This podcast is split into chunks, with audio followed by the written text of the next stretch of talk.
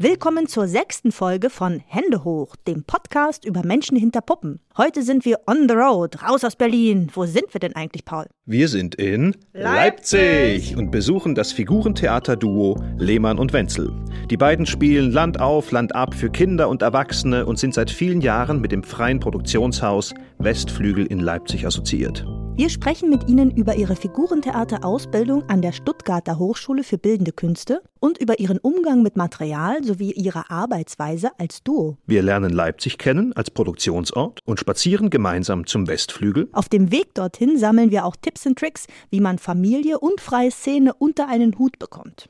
Ich bin Roscha Aseidov, Regisseurin, freie Künstlerin und Gastprofessorin an der Abteilung für zeitgenössische Puppenspielkunst der HFS Ernst Busch. Und ich bin Paul Enke. Als Gastprofessor für Kulturmanagement begleite ich die Studierenden an der Ernst Busch auf ihren unterschiedlichen Wegen in die berufliche Praxis. Paul, Roscha, viel Spaß bei der ersten Exkursion von Hände hoch! Hände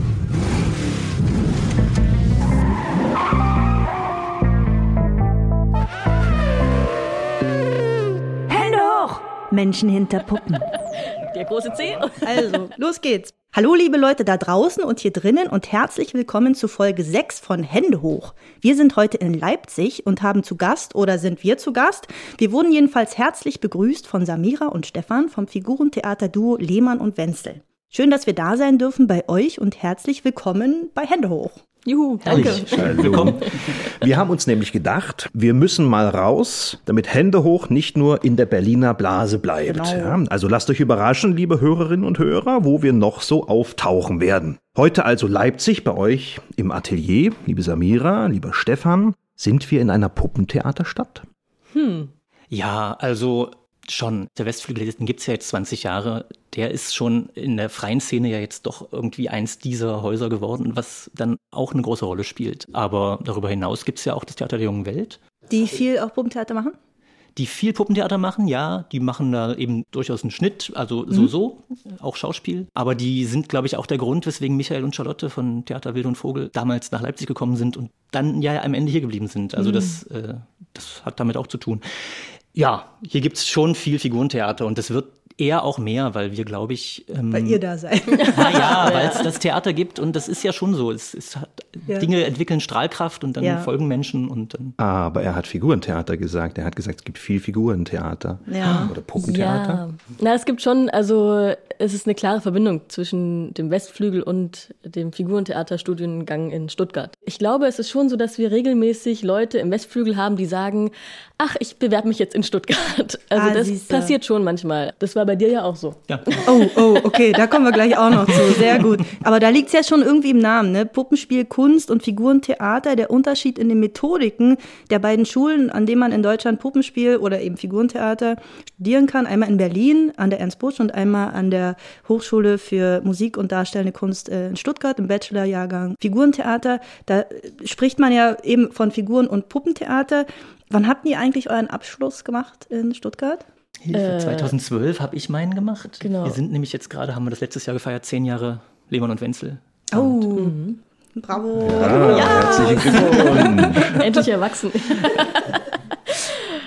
ja, und ich 2013, also genau. Ich glaube, das war 14. 14? Du hast nämlich, naja.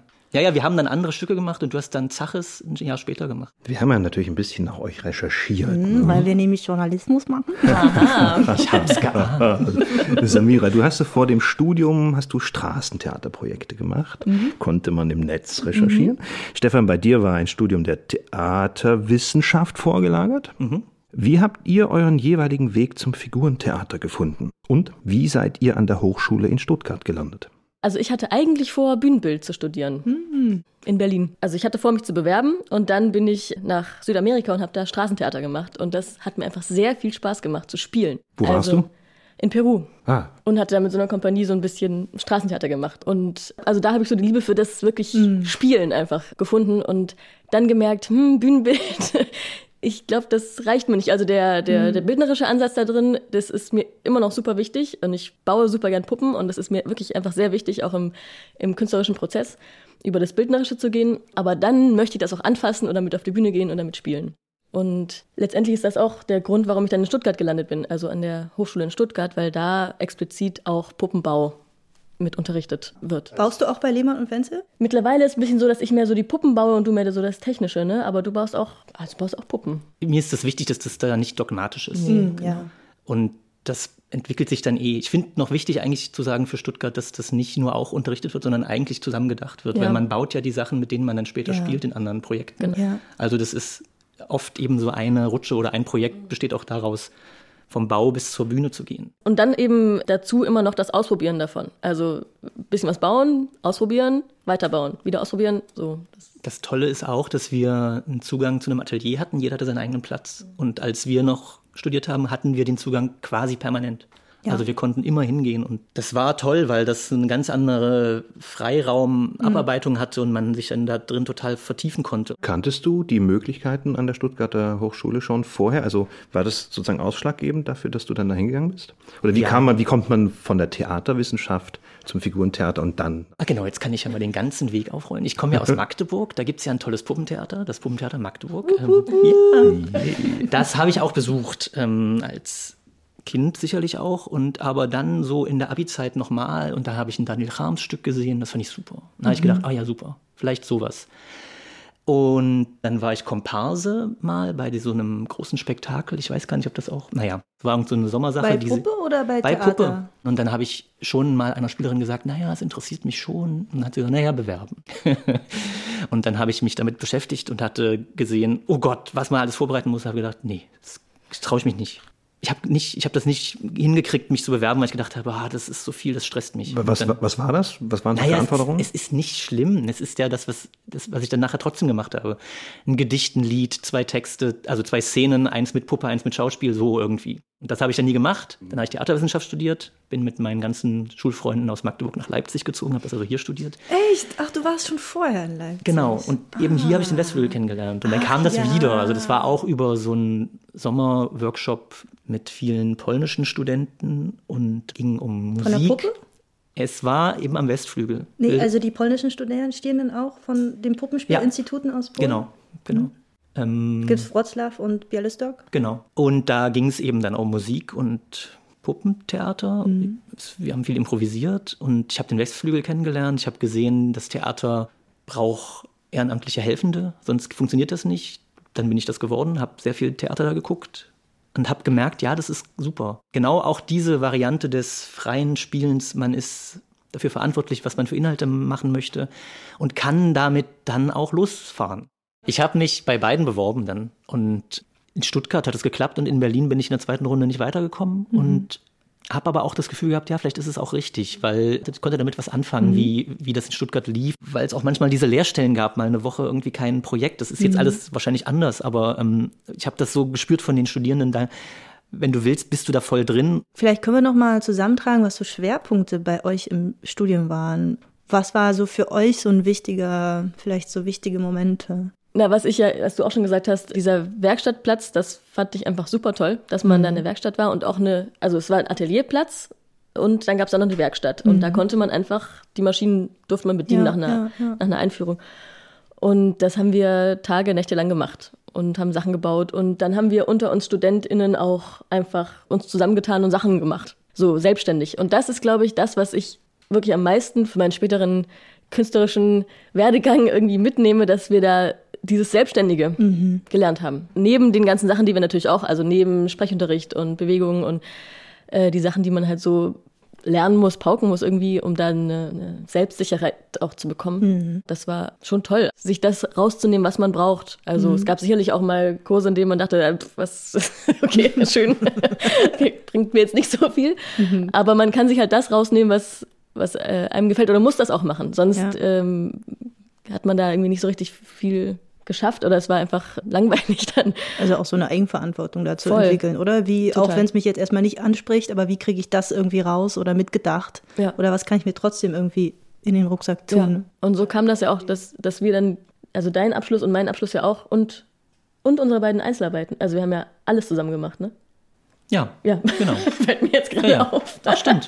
Also wir haben einfach gesagt, ja, das, das wollen wir machen, das machen wir jetzt. Und dann ähm, war der Freischütz, also dein Abschluss, den haben wir dann wie ein richtiges Stück einfach gemacht. Mhm. Also das haben wir uns dann so dann. Das haben wir mit Michael Vogel gemacht. Michael Vogel dazu geholt, auch, genau, also und im Westflügel geprobt. Also wir haben das so richtig ah, okay. einfach so als wie man es halt macht. So eine richtige Startrampe, schon so eine Co-Produktion. Genau. Das war alles super für, dafür, dass das so toll wurde, wie das bis heute spielen und mhm. dann gleich so losging. Also das war für uns super. das Ding. Und das ist ein Riesengeschenk gewesen vom Westflügel auch, weil die Logistik, also oder das, das Vertrauen, das im Spielplan zu haben, dann, mhm. das gab es dann plötzlich. Und das kam ja auch nicht aus dem Nichts. Ich war da ja Helfer und wir hatten schon irgendwie so Erfahrungen gemeinsam. Also gab es euch das schon als Duo oder wann habt ihr euch offiziell gegründet? Irgendwann hat uns Jonas mal Lehmann und Wenzel genannt. So ah, war das, echt? kann ich mich erinnern. Ich finde aber auch, dass, also mit dem Freischütz haben wir uns mhm. gegründet, genau. finde ich immer. Ja. Ja. Aber es gibt Stücke, die wir vorher gemacht haben gemeinsam. Ja.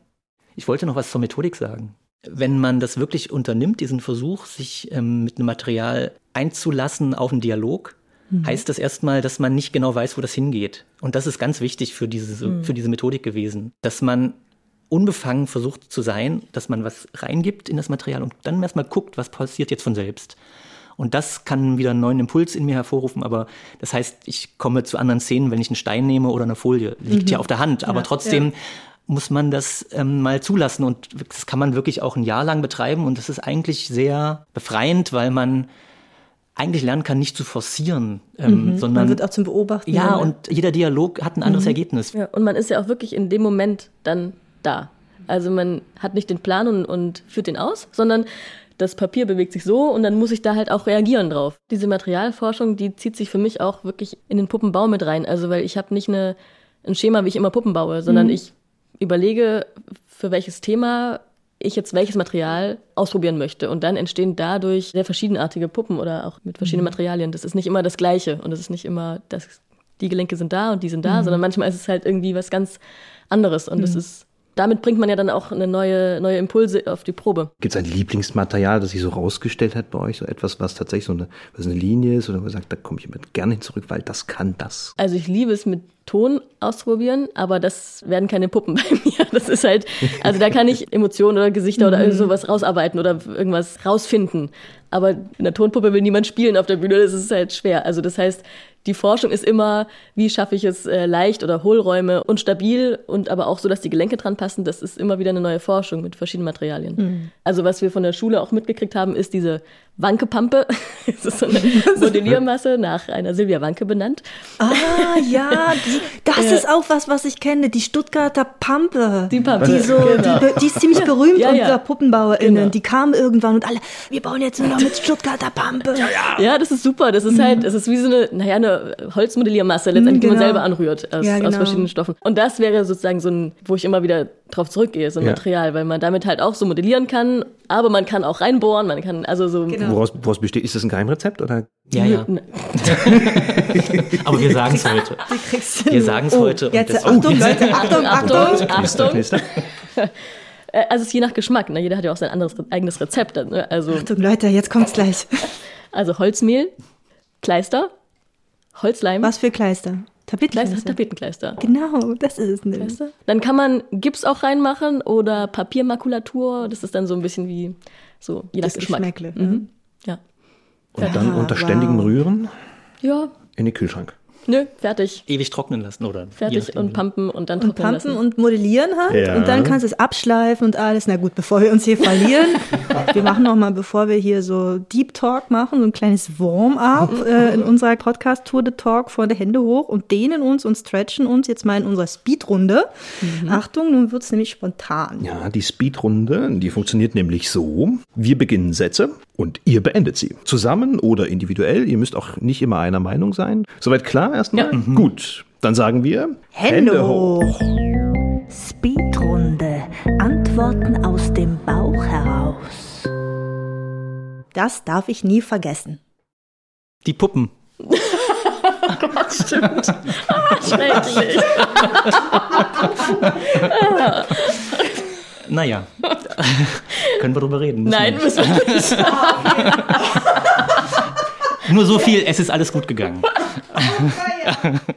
Am Winter mag ich am liebsten. Ähm, unser Ofenfeuer. Oh, schön. Ja, da hat man auch viel zu tun, aber man kriegt ein ganz tolles Verhältnis zur Wärme dann auch, weil es nicht so selbstverständlich ist. Das war meine erste CD. Tic-Tac-Toe. Welche, welche Single? Nee, das war das Album. Oh, super. Ja. Mit natürlich all den großen. Naja, Ja. das Album. Das Album. Single war No Doubt, Album war äh, Rolling Stones. Don't Speak oder was? Don't Speak. Ja, klar. Bridges to Babylon kam dann kurz nachher. Ich brauche viel zu lange für. Äh, komisch, ne? Äh, Ja, interessant, weil ich glaube, unser Leben ist mittlerweile ziemlich effizient geworden. das geht fast nicht mehr. Oh, wow. Äh, fällt mir nichts ein. Ähm, auch aber nicht. vielleicht fällt mir nachher noch was ein. Ähm, weil Puppen müssen manchmal sehr schnell entstehen und das ist auch super, aber Projektanträge auch. Ah, ja. Vielleicht Verwendungsnachweise. Obwohl, die sind auch, die sind Aber die sind ja terminiert. terminiert. Die müssen, ja. Muss, ja, muss man ja dann machen. Naja. Man kann sie Gut, prokrastinieren. okay, dann muss es auch, vielleicht seid ihr einfach wahnsinnig effizient. Irre. Heißt nicht, dass wir alles schaffen, ja. Das ist vielleicht das andere. Also, naja, alles zu schaffen, das ist eigentlich nicht möglich. Dieses Tier darf ruhig auf meiner Schulter sitzen. Ich habe mir sofort einen Affe vorgestellt, aber ich weiß nicht genau. Echt, ja? So ein fetter Gorilla. Für mich eigentlich immer Katze, aber ich bin auch allergisch. Mhm. Das ist doof. aber ich liebe die. Das ist schon, ja, ja. Oh wei. Das kann da nicht lange sein. Mein Lieblingsreiseziel ist, Also jetzt würde ich gerne mal wieder nach Skandinavien. Ich würde super gern mal wieder meine Theatertruppe von vorm Studium in Peru treffen. Das würde ich super gern mal machen. in den Süden und in den hohen Norden. Okay. Kann mir bitte jemand erklären, warum? Man so viel bescheuerte Bürokratie die ganze Zeit machen muss, wenn man nur Kunst machen möchte. Halleluja. Da muss man eigentlich nichts dazu sagen. Sehe ich genauso, kann ich noch sagen. Genau, wunderbar. Dann führt uns das gleich zur nächsten Frage. Da zieht es mich künstlerisch hin. Also für mich habe ich jetzt gerade seit, seit ein paar Wochen Freiheit, das Thema. Und damit meine ich nicht, ich will machen, was ich will, sondern irgendwie, was kann ich, wie kann ich mir die Strukturen so schaffen, dass ich mich darin nicht fixiert bewegen muss, sondern immer noch jeden zwei wieder ausprobieren kann. Und das ist aber, finde ich, super produktiv gerade für mich, darüber nachzudenken. Wie sind in festen Rahmen für mich Möglichkeiten zu improvisieren, zu spielen, aber trotzdem nicht den Rahmen zu brechen? Ich hätte Einfachheit gesagt. Dass es einfach, einfach wird. Und wie Also, schwer also, das ist, ne? Durch was für Wüste man durchgeht und Chaos, und man dann denkt, man will doch einfach nur dieses. Ja. Ja. Deshalb ist Leipzig besser als Berlin. Ja, es hat Platz. Wir haben schon Platz hier. Ich kenne Berlin nicht gut genug, um das jetzt wirklich zu beantworten. Aber ich habe immer ein bisschen Angst vor Berlin, weil es halt so ausflattert oder so riesig und tausend Sachen passieren. Und, und es ist ja auch eine persönliche Sache. Wir haben halt die Anbindung. Es ist einfach für uns wichtig, dass wir hier sind. Sehnsuchtsort Leipzig. Cool. Oh, vielen Dank, vielen Dank für diese Speedrunde. Wie lange seid ihr schon in Leipzig? Seit 2002 würde ich sagen in Leipzig mit Unterbrechungen für Stuttgart. Und ich bin seit 2012, also seit dem Freischütz in Leipzig. Ja. Direkt nach dem Studium. Ja, Ja. eigentlich noch während dem Studium. Also Hat, hat alles gepasst, einfach. Ne, wir hatten uns schon die Frage gestellt, was machen wir? Und dann, Wir haben erstmal im Bus gewohnt hier, während dem Freischütz. Das ist schon, also das kann man ja schon einfach so klar sagen, dass wir hier geblieben sind, weil der Westflügel hier ist. Es ist einfach so. Ähm, sowas findet man nirgends. wir konnten das Stück da machen, den Freischütz. Dann hat, haben wir entschieden, wir können es dann auch noch- noch mal spielen. Das war super. Und dann von da aus ging ja die Reise weiter. Dann haben wir das viel gespielt, hier und da auf Festivals und immer wieder doch im Westflügel. Also das heißt, damit ging es los und weiter. Ja, und aber auch diese, also eben die Anbindung an die Leute, die dort sind, an die, dass man nicht so alleine vor sich hin Ja. tüdelt, sondern dass wir da einfach Menschen, andere KünstlerInnen haben und dass man einfach im Austausch ist und das ist einfach super wichtig. Vor allem für so einen Berufsstart. Ja, ja, viel gelernt von Charlotte und Michael auch. Also, weil es gibt ja so viele Fallstricke und was, was man alles mal gemacht haben muss, damit man das mal kann. Und dann aber auch die explizite Einladung, dass wir das mitgestalten dürfen, das Theater. Wann kam die Einladung? Na, das Die hat sich so nicht. Das hat sich so entwickelt. Also wir waren die ersten anderen KünstlerInnen, die da wirklich so rein, also ja, mit die in Leipzig gewohnt haben. in Leipzig gewohnt haben und irgendwie auch aktiv da mitgestaltet haben, ohne jetzt irgendwie krass was zu erwarten oder so. Also einfach, und das hat das ist miteinander gewachsen. Ich glaube, das ist das Wichtigste, dass das nicht ausgedacht ist, sondern entstanden ist. Und das ist manchmal auch schwer zu verstehen, weil sind wir dann jetzt gerade Westflügel oder sind wir jetzt gerade Lehmann und Wenzel? Und das ist vielleicht aber auch gar nicht so interessant, weil wir sind natürlich beides, weil beides uns braucht und weil wir in beides aber auch viel investieren, damit das funktionieren kann. Anders geht es nicht. Es ist ein freies Theater. All diese Felder haben unglaublich viel Potenzial, sich aufzureiben und Burnouts zu kriegen. Aber wie kriegt man das hin, das zu gestalten, sodass es allen gut geht? Das, ist, das sind halt so Themen und das kann man nur gemeinsam. Da muss man voneinander lernen, muss man aufeinander aufpassen, muss man hören. Es ist auch ja immer noch so, dass sich das weiterentwickelt. Also es ist ja nicht so, dass wir sagen, so funktioniert die Beziehung jetzt zwischen den ganzen Menschen im Westflügel, so mhm. funktioniert das, sondern es ist je nachdem, also naja, auch als wir Kinder gekriegt haben, ist das ja auch so, dass unser Leben ist anders. Wir müssen anders mit Zeit umgehen, wir müssen ja. anders mit den Sachen umgehen und dann ist ja wieder alles anders. Also es bewegt sich die ganze Zeit. Das finde ich einen super spannenden Themenblock. Bevor wir vielleicht auf den explizit kommen, machen wir noch mal so einen kurzen Boxenstopp. Ja. Boxenstopp tatsächlich in Berlin. Wir haben eine Frage mitgebracht von Tim Sandweg. Hier bei Hände hoch übergeben wir uns nämlich, oder ihr euch, ihr Gäste übergebt euch sowas wie den Gesprächsstaffelstab. Den haben wir hier schon irgendwo bereitgelegt. Wo ist er denn? Wo ist er denn? Ah ja, tata. Äh, genau. Und Tim Sandweg, der künstlerische Leiter der Berliner Schaubude, ist euch ja kein Unbekannter. Der hat uns eine Frage dargelassen. Genau, und deswegen übergibt er euch an dieser Stelle mit allem Tamtam drum und dran den Gesprächsstaffelstab. Die Frage des vorherigen Gasts. Liebe Samira, lieber Stefan, mich würde interessieren, wie ihr es schafft, auch über die vielen Jahre, die ihr jetzt als Duo arbeitet, einerseits arbeiten, die ihr schon ganz lange spielt, künstlerisch immer frisch zu halten und wie ihr das für jede neue Produktion auch schafft, euch immer neu aufeinander einzulassen. Frisch halten. jetzt so eine Folie. Lieber Tim, danke für die Frage. Schön, den zu hören. Äh, ich glaube, es ist wirklich das Spiel, was wir beide, auf was wir beide immer sehr viel Lust haben, miteinander zu spielen, also wirklich zu spielen.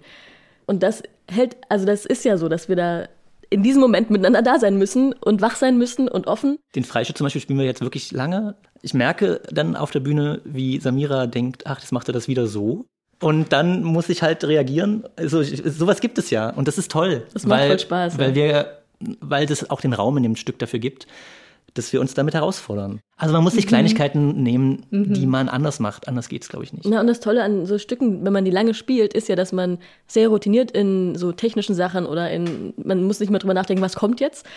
Und dadurch hat man viel mehr Freiheit in den spielerischen Sachen. Und mhm. das ist halt super. Vor allem, weil wir jetzt zehn Jahre miteinander Theater machen, macht das ja noch viel mehr Spaß, weil wir uns kennen und wissen, wie man sich gegenseitig da so ein bisschen triezen kann mhm. oder kitzeln oder ärgern, ohne dass es jetzt irgendwie bescheuert wird. Und das ist toll, dass, mhm. dass man da dieses Live halt hat, ne? Diese, diese, das Live-Sein. Mhm. In diesem Moment, ja. ja. Mhm. Und das Tolle finde ich auch dann, wenn man das nächste Stück gemacht hat, dann ist das Stück davor eigentlich immer erst gut, habe ich das Gefühl, hm. weil man nicht mehr so gestresst ist. Ah, es ja. ist so, du bist auf der Premiere und du bist super aufgeregt. Mhm. Wir sind immer noch aufgeregt, aber es ist für mich krass zu merken, nach anderthalb Jahren ist ein Stück manchmal erst super. Ja, voll. Und das ist halt auch besonders für uns in der freien Szene, weil so alt werden ja Stücke manchmal gar nicht, wenn man andere Produktionsbedingungen hat. Ja, und man, man lernt ja auch überhaupt erst durchs Spielen diese, diese Verbindung zwischen Publikum und, mhm. und diesem speziellen Stück mhm. dann erst äh, mhm. kennen. Das, da entwickeln sich überhaupt erst die Energien so mhm. miteinander. Ja. Aber es ist ja auch interessant, weil es gibt ja auch so, es gibt ja Produktionen, die man macht, ey, da probst du acht Wochen und dann hast du das Gefühl, es ist aber endlich mal gut, jetzt muss mhm. mal Premiere stattfinden. Mhm. Wie lange nehmt ihr euch Zeit, so, so Sachen zu, miteinander zu proben? Also ein Jahr ähm, dauert der ganze Prozess, das ist halt so mindestens. Was heißt das? Könnt ihr euch mal, uns mal so Etappen beschreiben? Also als erstes ist, ist irgendeine Idee, irgendeine Lust, eigentlich irgendeine Lust auf. Mhm. Also es kann sein, dass es mit, ähm, dass man Lust hat, mit bestimmten KollegInnen zu arbeiten mhm. oder Lust hat auf ein bestimmtes Thema oder mhm. da möchte ich gerade noch schnell einhaken, weil ähm, das, glaube ich, auch eine Antwort auf Tims Frage noch ist. Wie halten wir uns auch miteinander, also wach ist auch, mhm. mit wem haben wir noch nie gearbeitet oder mit wem wollen wir mal wieder arbeiten, weil das natürlich auch unser Verhältnis, wie wir auf der Bühne miteinander sind, völlig ändert. Mhm. Und das ist für mich nach wie vor eines der wichtigsten Dinge, mit wem machen wir das? Weil das immer so viel Schlaglichter vorgibt von, wie wird das am Ende? Und das kann man auch gar nicht planen. Das kann man erstmal nur so wie in einen Experimentiertopf reinschmeißen. Und in der Regel erst nach vier Wochen Proben hat man so eine Idee, wie man überhaupt mit diesen Menschen arbeiten kann. Das ist ja auch Teil des Prozesses und immer toll. Oder es ist immer schrecklich, weil man ja auch merkt, dass die sind ganz anders wie soll das klappen? Aber man schafft's ja. Wir haben ja auch gar nicht so viele Duos übrigens, ne? Also das ist ja auch mhm. sowas. Wir sind zwar ein Figurentäter-Duo, aber wir haben ja die meisten, also meisten Stücke, die wir gemacht haben, sind mit noch anderen Leuten zusammen. Aber jetzt wollte ich eigentlich das nur als Exkurs machen. Und, wir waren jetzt gerade bei KooperationspartnerInnen. Das mhm. erstmal, worauf habt ihr Lust und was kommt dann? Förderantrag schreiben. Leider ja, naja, oder man trifft sich schon mal ein erstes Mal. Das wäre eigentlich das Schönste. Das schaffen wir leider fast nie. Wie viel Zeit liegt denn dann so zwischen einem Antrag einer möglichen Bewilligung für so einen Antrag und dann am wirklichen Probenbeginn? Also der Weg vom Projektantrag zur Bewilligung ist meistens leider so lang, dass wir irgendwas angefangen haben müssen, sonst würden wir zu sehr riskieren, dass wir es gar nicht schaffen können. Wir brauchen auf jeden Fall ein Jahr von Projektantrag bis zur Premiere, würde ich jetzt mal sagen. Manchmal geht das schneller. Ja. Was macht ihr, wenn der Antrag nicht durchgeht? Macht ihr es trotzdem? Wir haben das noch nie nicht gemacht. Wir machen es in der Regel trotzdem. Wir, wir stellen die Anträge ja auf drei Füße meistens. Also wir beantragen im Land, in der Stadt und beim Bund womöglich. Nicht immer. Also es ist, sehr, es ist wirklich sehr verschieden. Da sind wir leider ja auch Experten für. ähm, Leider. ähm, naja, es, Ja, es ja. ist toll, dass es das, die Möglichkeiten gibt, aber es ist wichtig für uns und das ist so krass ähm, zu lernen immer wieder, dass wir uns darin nicht verlieren dürfen, sondern immer wieder sagen müssen, okay, das war jetzt dieser Teil der Arbeit, wir müssen das jetzt weglegen, sonst werde ich verrückt, ich muss noch mal Gitarre üben, sonst habe ich das einen Monat lang nicht gemacht. Das geht ja gar Ja, nicht. ich Ja, bin ja. immer noch ein kreativer Mensch. Ja, genau. Ihr seid nicht nur als Duo unterwegs, ihr spielt, wie wir schon gehört haben, auch Solo oder macht Musik, inszeniert und leitet eben gemeinsam mit der Kompanie Wilde und Vogel unter anderem die freie Produktionsstätte Westflügel hier in Leipzig. Das wirkt wie ein Spagat zwischen Freisein und Fest, zumindest von außen. Und genau dieser Spagat interessiert mich selbst auch schon länger, wie das gehen kann. Daher stelle ich euch nun Die Frage der Kunstkollegin. Was macht den Anschluss an ein Haus mit eurem Selbstverständnis als Duo und wo seht ihr Perspektiven für euch, inhaltliche und strukturelle? Der Westflügel ist ja nicht nur von Wild und Vogel und von uns Genau. geleitet. Also es ist immer, das ist sehr komplex, diese, diese Sache. Das ist ein Team von, wie viele sind wir im Büro? Es ist sehr verschieden. Es Ja. gibt Teamsitzungen, da sind wir mal zu 13. Ach echt, ja? Ja, manchmal sind wir zu 13 und da sind auch Menschen dabei, die sich um die Helfenden kümmern, da sind Menschen dabei, die die Buchhaltung machen. Das, sind also so, das ist so beim Westflügel, dass wir da viele verschiedene Sachen machen müssen und so und so viele Menschen sind das halt nur, die das machen und wir sitzen alle zusammen und entscheiden über Programm, über Kooperationen, über sowas. Also das ist der Versuch, Hierarchie los, hierarchiearm, das wirklich zu gestalten. Also sind das tatsächlich also auch Konsensprozesse dann oder geht es tatsächlich auch um mehrheitliche Entscheidungen? Also wir, es ist selten, dass wir wirklich abstimmen. Wir reden halt drüber und dann wird Es abgewägt. gibt so ein paar Regeln. Wenn jemand sagt, er will das auf keinen Fall, dass irgendwas so ist, dann wird das nicht stattfinden. Ja. Eine andere Regel wäre, wenn jemand, die schöne Formulierung, wenn jemand sonntags dafür aus der Badewanne kommen würde, damit das funktioniert, dann machen wir das auch. Also wir, wir reden über das Programm, wir reden über das, was so Schwerpunkte sind. Dann bilden sich Untergruppen, die sich darum kümmern. So. Das Haus ist ja ein Haus, was von Spielern, SpielerInnen gegründet wurde. Und das ist immer wieder, ich will nicht sagen in Gefahr, aber es ist immer wieder zu, zu überprüfen. Also was heißt das? Was sind denn eigentlich die Bedürfnisse? Also was zum Beispiel dem Haus immer total wichtig war, ist, dass da genug Freiraum ist, dass da Stücke gemacht werden können, die nicht auf irgendeiner Probebühne gemacht werden, sondern die da entstehen dürfen. Was ist, was, was bringt das diesen Stücken eigentlich? Wie toll das Tatsächlich ist. in dem Raum, der Tatsächlich ja auch wirklich Saal, sehr besonders ja, ist. Ja. Ne? Das schaffen wir mittlerweile manchmal auch nicht, weil es wirklich auch wächst. Das ist schon so. Aber zum Beispiel ist das eine, eine Wichtigkeit, die wir versuchen auch immer zu bewahren, dass es manchmal auch Prozesse geben darf in dem Theater, die nicht zu einem Produkt führen, sondern dass man mal sagt, wir proben vielleicht mal eine Woche und wir wissen noch nichts, aber wir wollen gerne mal mit diesem Kollegen was anfangen.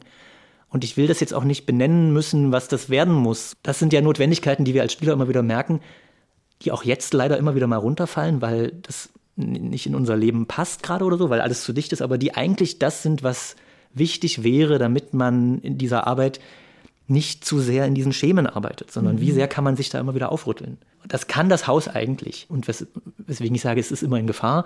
Natürlich strebt auch so ein Haus in Strukturen dazu, alles richtig zu machen oder so oder Regeln zu formulieren. Und dann muss man sich mal wieder fragen, sind die denn aber richtig? Oder was blockieren die vielleicht auch? Und das kommt immer wieder alles auf den Tisch in so Runden. Ja, und das Besondere ist wirklich, finde ich, am Westflügel, dass da Büromenschen und, und Bühnenmenschen einfach zusammensitzen und sich austauschen und, oder, oder Sachen besprechen. Es gibt nicht nur Inseln, die Nee, eigentlich genau. Mhm. gar nicht wissen, was die andere Insel so tut. Genau, und es gibt diese verschiedenen Perspektiven, die gemeinsam das Haus eigentlich führen, sozusagen. Also, Ist es dann so wie so eine Produktionsbase für euch? Fühlt sich das an wie so eine Base? Oder Ja. sagt ihr, das Duo ist eine Base, was da zu Gast ist? Also was, wie, wie verortet ortet ihr euch Das wäre jetzt wieder sowas, wo ich sagen würde, das finde ich gar nicht so einfach Ja. oder gar nicht so wichtig, das zu trennen, weil ich glaube, es ist beides. Also wir könnten das nie ohne den Westflügel machen. Und wir können dem aber auch viel geben damit, weil das ja schon auch ein Profil ist. Dann ist es ja eben nicht ein, sag ich mal, fest an einem Haus sein, in dem Sinne, dass man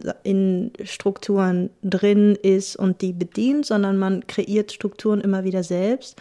Aber gibt es für euch da eine monetäre Sicherheit oder etwas, wo ihr irgendwelche Viertel, 30 Prozent, halbe Stellen habt oder sowas? Also wir gar nicht. Also die Spielenden am Haus haben keine, sind da, es ist kein Ensemble. Wir sind, ist dann sowas wir wie sind Ehrenamt. frei.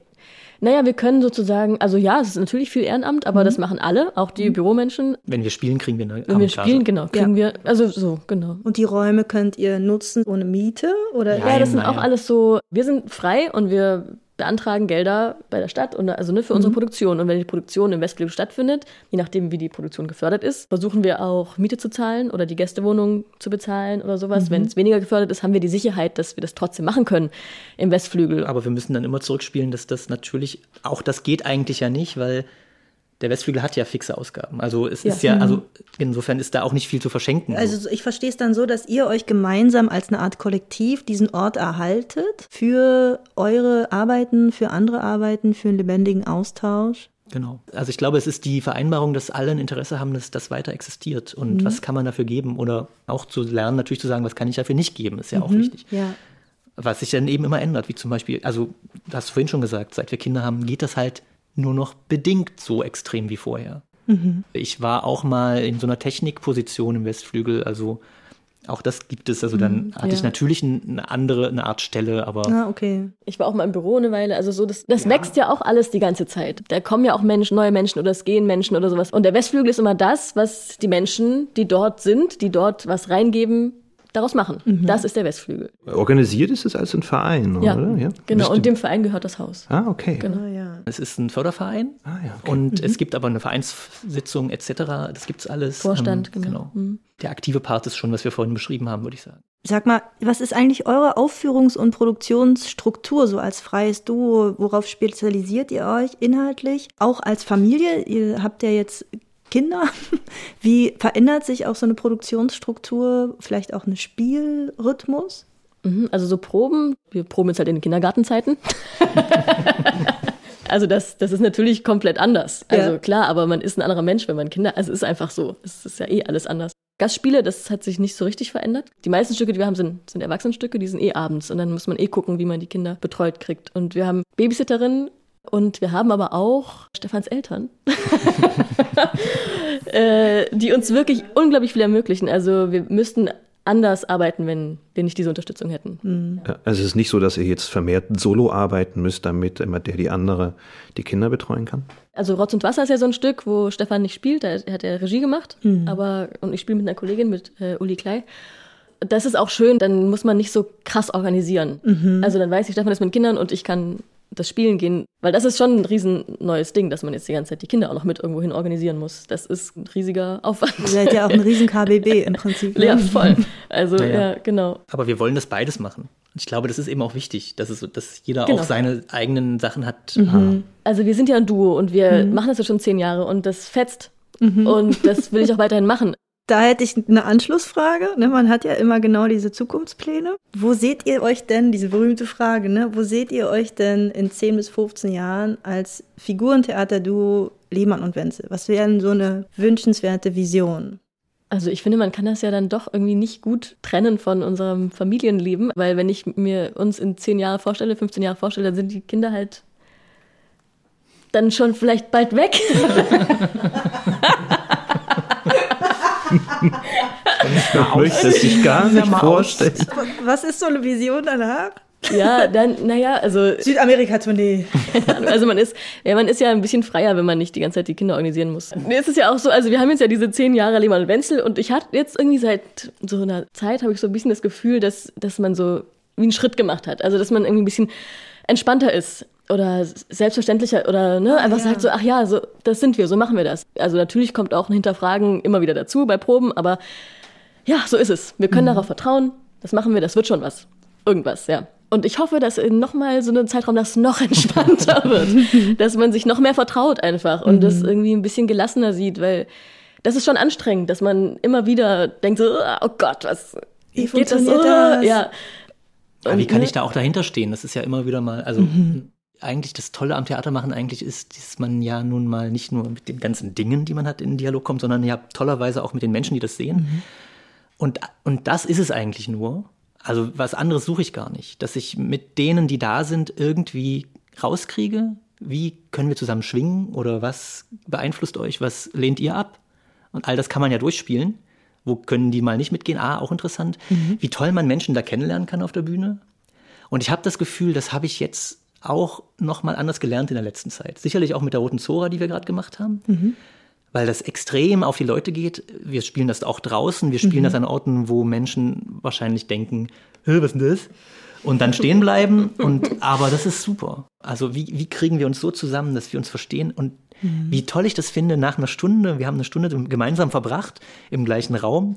Irgendwie das Gleiche hat uns beschäftigt. Wie toll ich weiß, wie die drauf sind. Mhm. Und wie viel die von mir gesehen haben und ich von denen aber jetzt auch. Und das ist so, das ist für mich das Besondere an Theater. Deswegen, eigentlich möchte ich damit noch weiterkommen. Ja, ich finde, hier riecht es nach Zuckerwatte und gebrannten Mandeln.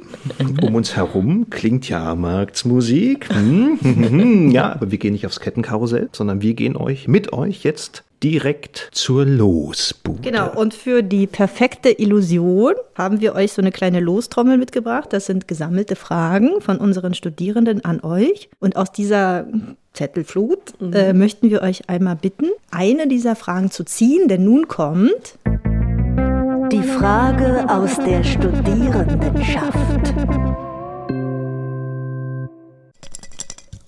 Es sind keine Nieten dabei. Jeder ist los mal her. Mhm. Jedes Los gewinnt. Ich sehe das. Falsch rum. Wie kann eurer Meinung nach die Verschmelzung von bildenden und darstellenden Künsten gelingen, die das Figurenspiel vereint? Huh. Wie das gelingen kann? Naja, mhm.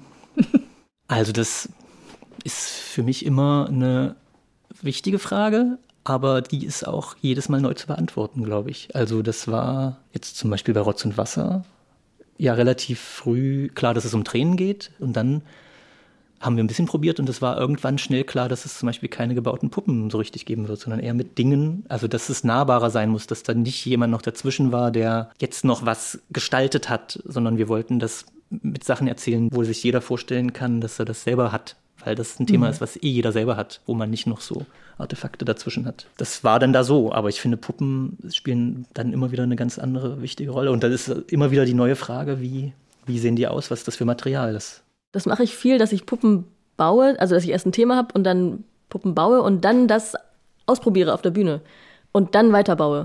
Also wenn die Frage nach Verschmelzung ist, ist es, glaube ich, schon immer wieder hin und her wechseln zwischen diesen beiden Sachen, zwischen bildender Kunst und zwischen darstellenden Kunst. Und wie schafft ihr es, so eine gemeinsame Vision zu definieren? Die ist ja, die funktioniert ja auch übers Bild. Was habt ihr so für Tools? Arbeitet ihr mit Moodboards oder skizziert ihr oder beschreibt ihr viel oder braucht ihr bestimmte Klänge? Ich glaube, in der Regel ist das die Probe. Also wir tauschen uns schon aus, aber man, ich bin mir recht sicher, dass wir uns erst auf der Probe verstehen können, so wo das Bild hingeht.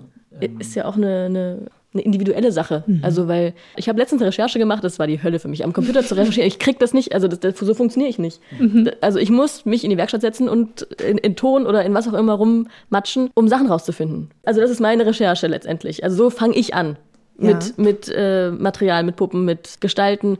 Und dann wird das ausprobiert auf der Bühne und dann verstehe ich wieder was mehr oder merke, ah, das ist totaler Quatsch, das so zu machen. Also so ein Hin und Her ist das immer.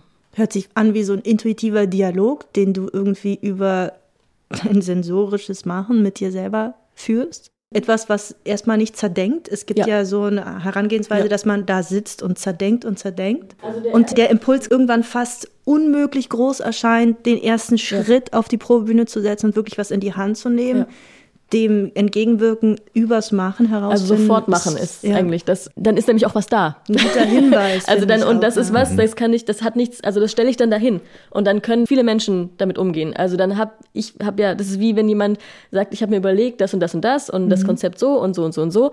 Das kann jemand dahin stellen. Ich kann aber auch hinstellen Bild. Mhm das ist ja auch was, womit ich mich lange beschäftigt habe und wo, wo ich viel reingemacht habe. Das, was halt auf eine gestalterische Ebene ist. Das ist ja auch was, ein Impuls, mhm. womit man dann loslegen kann. Ich finde es ganz wichtig, dass das, das darf man ja alles machen, denken vorher und mhm. ähm, Pläne haben. Und aber dann, wenn man da auf die Bühne geht, auf die Probe geht, ähm, muss man dann doch mal wieder versuchen, unbefangen zu sein und dann nicht schon vorgedacht zu haben. Mhm. Das ist natürlich unmöglich, aber das ist dann der Versuch, den man dann nun mal unternehmen muss. Und es kann sich da ja herausstellen, dass das nicht funktioniert, wie ich es mir da gedacht habe. Und das muss aber möglich sein, dass man das denkt. Also, dass man das erfährt auf der Bühne und eben nicht denkt. Es kann ja auch man, bereichernd sein, also, weil, genau. oder es ist bereichernd. Plötzlich merke ich aber, aber hier, das macht mir total Spaß und vielleicht ist das aber mein Thema. Mhm. Ja, oder auch eine Puppe, die man gebaut hat und denkt, das ist jetzt, das ist jetzt die Großmutter, stellt sich raus auf der Probe, dass das halt nicht die Großmutter ist, mhm. sondern, weiß ich nicht, wer auch immer, oder ne? Das, ist, das Ding ist dann da auf, auf der Bühne und dann macht das ja was mit einem. Man kann den anderen Weg gehen und das zwingen. Das ist aber auch so ein Thema immer wieder in unserer Arbeit gewesen. Oder das ist eigentlich auch schon aus Stuttgart, aus der, mhm. von, der von der Hochschule her. Das würden wir, glaube ich, nicht machen. Also das, das dann doch zu machen, auch mhm. wenn man das Gefühl hat, es stimmt nicht, ist eine Sackgasse für uns. Mhm. Also gibt es auch den, den Weg zurück in die Werkstatt? Ja, immer, immer. wieder. Also es ist ganz wichtig, dass wir anfangen zu arbeiten und das ist in der Werkstatt sein. Dann müssen wir was proben, dann ist ein Probeblock und da machen wir auch Musik und machen Dings und Bums und dann ist wieder Pause bis zur mhm. nächsten Probe. Werkstatt. Das Werkstatt, da ist sicherlich auch was ganz anderes, aber wir brauchen wieder Distanz. Und da filtert sich automatisch viel, dann muss man sich aber auch hinsetzen und mal nachdenken. Dann muss man auch wieder in die Werkstatt gehen und wieder was bauen. Und nur so kann das für uns gehen, dass wir immer wieder on-off-mäßig auf die Probe gehen und zwei Wochen später mal Pause machen wieder und dann erstmal wieder später auf die Probe zu gehen. Da entwickeln sich die Dinge dazwischen. Manchmal begleiten uns diese Teile, diese Figuren, diese Dinge, die wir gebaut haben, jahrelang und man mehrt immer so ein bisschen ran rum und plötzlich gibt es dann aber doch das Projekt, wo man merkt, ah, jetzt kommt das auf die Bühne. Mhm. Ah, jetzt ist das diese Maske. Man arbeitet nochmal dran, aber es ist manchmal nicht absichtsvoll, sondern manchmal kommt es von hinten mhm. äh, und du siehst, vielleicht ist jetzt der Moment, wo, wo ich mit dieser Figur spielen kann, weil, das, weil ich das jetzt erlebt habe auf der Probe und mich das daran erinnert. Auch das ist oft bauchig und das kann man dann wieder überprüfen. Also das ist jetzt wieder nur mit Worten schwer zu mhm. schwer festzumachen, aber das gibt diese Wege immer wieder. Also ist eine super Frage. Ich glaube, offen sein und immer wieder anders auf sich hören, als nur zu viel zu denken, sondern mhm. wenn ich das jetzt hier in der Hand habe auf der Bühne, wie worauf habe ich denn dann, dann Bock? Und vielleicht ist es ja auch eine ganz andere Puppe und dann ist das schon, kann das schon die Antwort sein.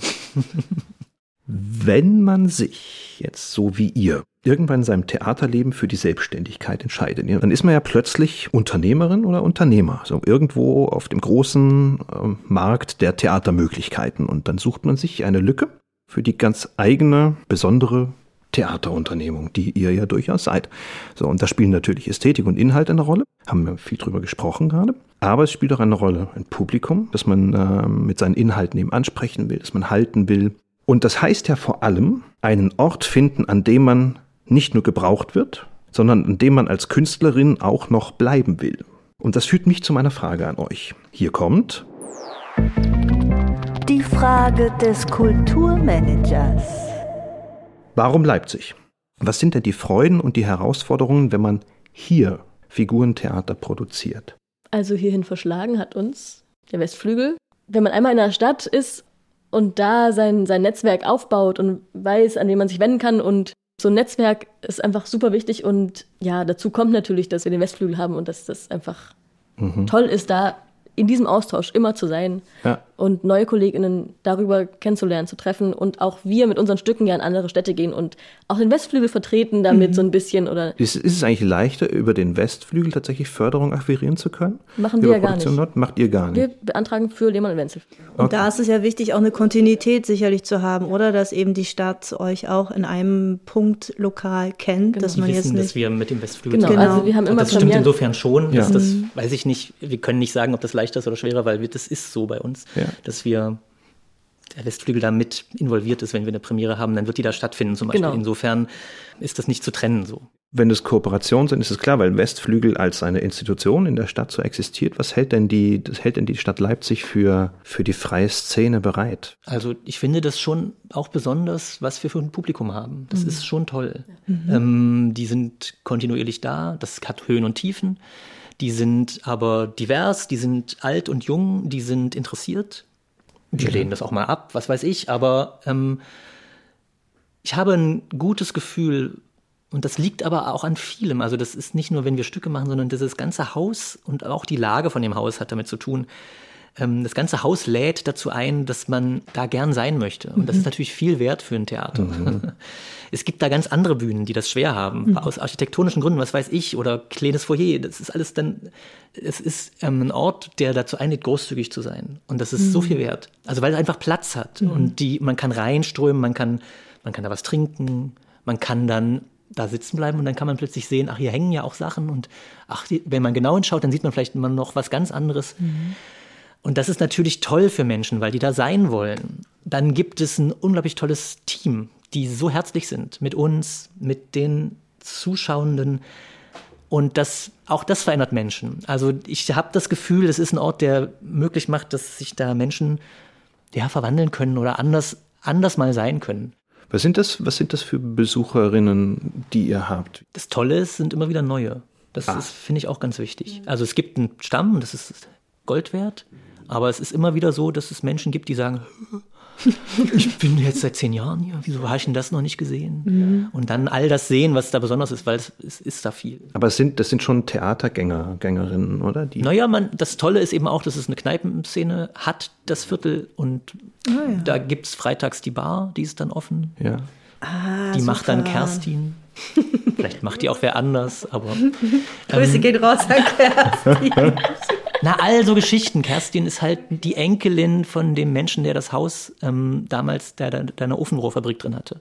und das ist, äh, und das ist vielleicht so eine Geschichte, aber auch das, da merkt man, wie alles zusammenhängt, dass es Herz ist und Menschen wichtig ist und die da was reingeben.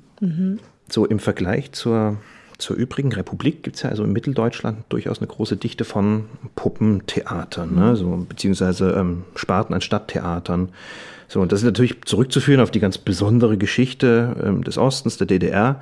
Aber wie setzt man sich denn heute ab von öffentlichen Ensemblen, Ensemblepuppenbühnen wie es Halle, Magdeburg, Chemnitz, was jetzt in eurer unmittelbaren Umgebung so liegt? Wie macht man das, wenn man eben wie ihr hier frei produziert? Ich glaube, das müssen wir gar nicht. Nee, also, also also, aktiv müssen wir das nicht, weil das sich ergibt aus allen möglichen ähm, Gründen. Also wir haben ja auch kein Ensemble bei uns, ne? Also das Ja, ist ja auch sowas. genau. Das ist ja, wir haben ja ähm, Gastspiele und wir programmieren ja sehr unterschiedliche äh, KünstlerInnen, die dann zu uns kommen und dort spielen und dadurch ergibt sich ja irgendwie ein ganz besonderes, äh, ganz besonderer Spielplan, der wie so ein riesiges Festival fast ist, ne? Weil die ganze Zeit irgendwie andere Leute kommen. Es finden auch viele Stücke von uns und von Wild und Vogel natürlich statt, aber auch aus, also ja, ein bisschen Festivalgefühl finde ich wenn man den Spielplan so anguckt. Das ist auch wichtig, das Internationale daran. Das haben auch die festen Häuser. Wir lieben die ja auch, die Puppentheater. Es ist ja, also das meine ich nicht mit, wenn ich sage, wir müssen uns nicht absetzen. Ich glaube, es ist augenscheinlich, dass wir strukturell ganz anders sind und dass wir, finde ich, den unglaublichen Vorteil haben, dass wir viel näher dran sein können an den Menschen, weil wir nicht so viele Menschen selbst beschäftigen müssen bei uns. Ja. Alle haben Kontakt mit dem Publikum. Und es gibt keine Instanz, die dem aus dem Weg gehen kann. Und das ist diese Nahbarkeit, die bietet das Haus. Die wollen wir auch. Manchmal will man die auch nicht, manchmal geht man dann schnell weg, aber alle kennen das Publikum. Und das ist viel wert, finde ich. Und ich glaube, das ist die Hauptsache. Und, und natürlich, dass es diese großen Produktionsaufwände nicht gibt, wo sich das so kleinteilig zerfällt, Ja. dass irgendwer für die Vase zuständig ist und so. Das ist ja auch was ganz anderes. Also das Schiff, was ihr quasi steuert, ist definitiv wendiger als diese dö, dö, da fährt so Ja. was Großes. Wir wissen auch, was Stadttheatermaschine. wir alles nicht können, was die Ja. können. Das ist nicht so, dass ich da jetzt sagen will, das ist Mist. Das hat Qualitäten, die wir nicht liefern können. manche Stücke können wir einfach gar nicht bei uns spielen, weil die zu aufwendig sind oder zu groß oder eine Blackbox brauchen oder das ist ja, manche Sachen sind einfach nicht möglich im Westflügel, die in anderen Häusern super easy möglich. Aber wenn ich euch jetzt richtig verstehe, ist es sozusagen nicht so, dass ihr, dass ihr um ein Publikum konkurriert, sagt, wenn bei uns etwas läuft, dann ist da die Hütte leer und umgekehrt. Nee, ich glaube, da. Nee. Also es sind ja auch andere Städte, ne? Also du meintest ja auch die anderen Puppentheater. Ja, genau. So ist man, ist man hier so unterwegs, ist man mobil tatsächlich in, in Sachsen? Na, Halle Leipzig ist schon mal kein Problem. Das Das, macht man schon. mal schnell. Das dauert Ja. ja eine halbe Stunde mit der S-Bahn. Ich untertreibe jetzt wahrscheinlich, aber. Ähm, und das machen wir ja auch, da fahren wir hin. Und dann guckt man sich mal eine Premiere an, aber das ist nicht so, dass man, also ich glaube nicht, dass das Publikum jetzt so richtig äh, äh, Cityhopping macht. Ähm, wie kommt denn ihr eigentlich durch? Also die Frage, wie finanziert ihr euch? Finanziert ihr euch über Projektförderung oder über Auftrittsgagen oder andere Töpfe, Basisförderung? Wir haben nichts Fixes. Also mhm. wir, haben, machen, wir haben Projekte, die wir jährlich beantragen, mhm. mitunter öfter. Machen die Förderung den Mammutanteil aus oder ist es tatsächlich auch, dass man äh, gut lebt von den Abendgagen, die das ist so man beides, beteiligt wird? Beides. Ja. Also es ist einfach beides bei uns. Ja. ja, es ist nach wie vor ein Problem natürlich, wenn wir sagen, wir haben Lust auf Ensemblestück. Ja dann mhm. ähm, wer will denn das bezahlen? Mhm. Und das geht mal halt ein das Risiko oder es gibt dann wiederum auch da tolle Fördermöglichkeiten womöglich. Ich glaube, das ist gar nicht so das Hauptding, diese Finanzierung. Das, also das ist auch jetzt nach diesen zehn Jahren, die wir gearbeitet haben, es wird schon irgendwie funktionieren. Irgendwie kriegt man es hin.